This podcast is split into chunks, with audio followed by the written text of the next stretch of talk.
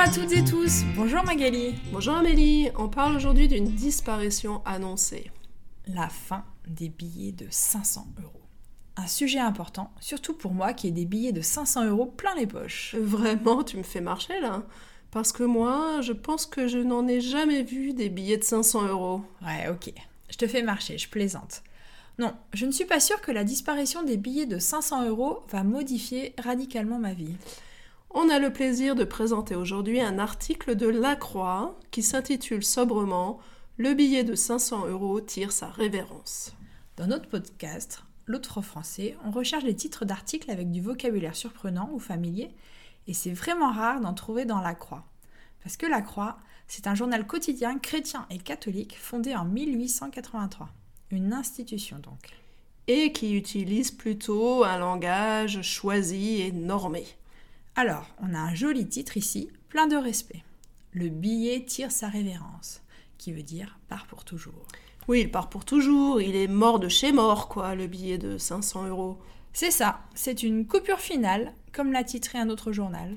Une coupure finale, c'est pas mal non plus comme titre, car on parle aussi des grosses coupures pour parler des gros billets. Une grosse coupure qui se retrouve coupée pour toujours, une coupure finale. Enfin, c'est le 26 avril 2019 que les dernières banques émettront, fabriqueront des billets de 500 euros. Les banques allemandes et suisses, parce que les autres banques européennes ont déjà arrêté, le 27 janvier. Mais pourquoi ça en fait? Pourquoi la disparition du billet violet? Le billet violet, appelé aussi billet Ben Laden, car on reproche à ce gros billet de favoriser l'argent sale, les transactions malhonnêtes, de servir à blanchir l'argent des trafics, drogue, armes. C'est un reproche qu'on faisait aussi au billet de 500 francs, le fameux Pascal. Pascal parce que le portrait du célèbre scientifique philosophe français du XVIIe siècle, Blaise Pascal, était imprimé dessus. Ouh là là, ça remonte à loin tout ça, avant 2002 et l'arrivée de l'euro. Mais oui, et d'ailleurs, dans les liens proposés en plus sur le site de l'autre français, on a retrouvé un moment très marquant de la vie des Français. Serge Gainsbourg brûle en direct un Pascal, un billet de 500 francs, pour illustrer concrètement ce qu'il doit payer comme impôt. Un gros scandale télévisé dont tout le monde se souvient. Enfin, tu sais que bientôt on ne paiera plus rien en liquide, en cash, en espèces. Fini les porte-monnaies pleins de pièces jaunes, les centimes d'euros et les billetons, petits ou gros. Les billetons, les billets, oh, c'est du vocabulaire à papa ça, non? Ok, c'est bien vieilli, oui.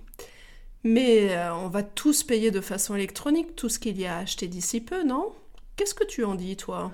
Ouf, moi, tu sais, j'ai pas un rond en poche, mais j'ai deux briques à la banque. Hé hé, pas un rond, c'est pas un euro. Et deux briques, c'est quand même 20 000 euros. T'es riche comme Crésus. Eh, je t'ai fait encore marcher. Mais avec le passage à l'euro, il y a pas mal de vocabulaire qui s'est un peu perdu. Si je dis j'ai deux briques à la banque, je pense surtout à des francs. Ok, pour parler de pognon, d'argent, la brique c'est un peu has-been. Alors dans notre vocabulaire aujourd'hui, allez, commence Magali. Faire marcher quelqu'un, c'est faire croire à quelqu'un quelque chose de faux. Tirer sa révérence, une façon élégante de dire partir ou de mourir. Il est mort de chez mort. On aime bien répéter un adjectif dans cette formulation pour insister. Un Pascal, c'est un billet de 500 francs. Un billeton, c'est un billet tout simplement. J'ai pas un rond pas d'argent, pas un euro.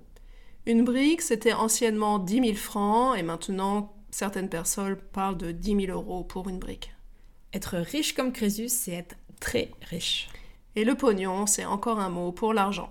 Portez-vous bien et collectionnez les billets de 500. Abonnez-vous et faites-nous entendre sur l'autrefrançais.fr.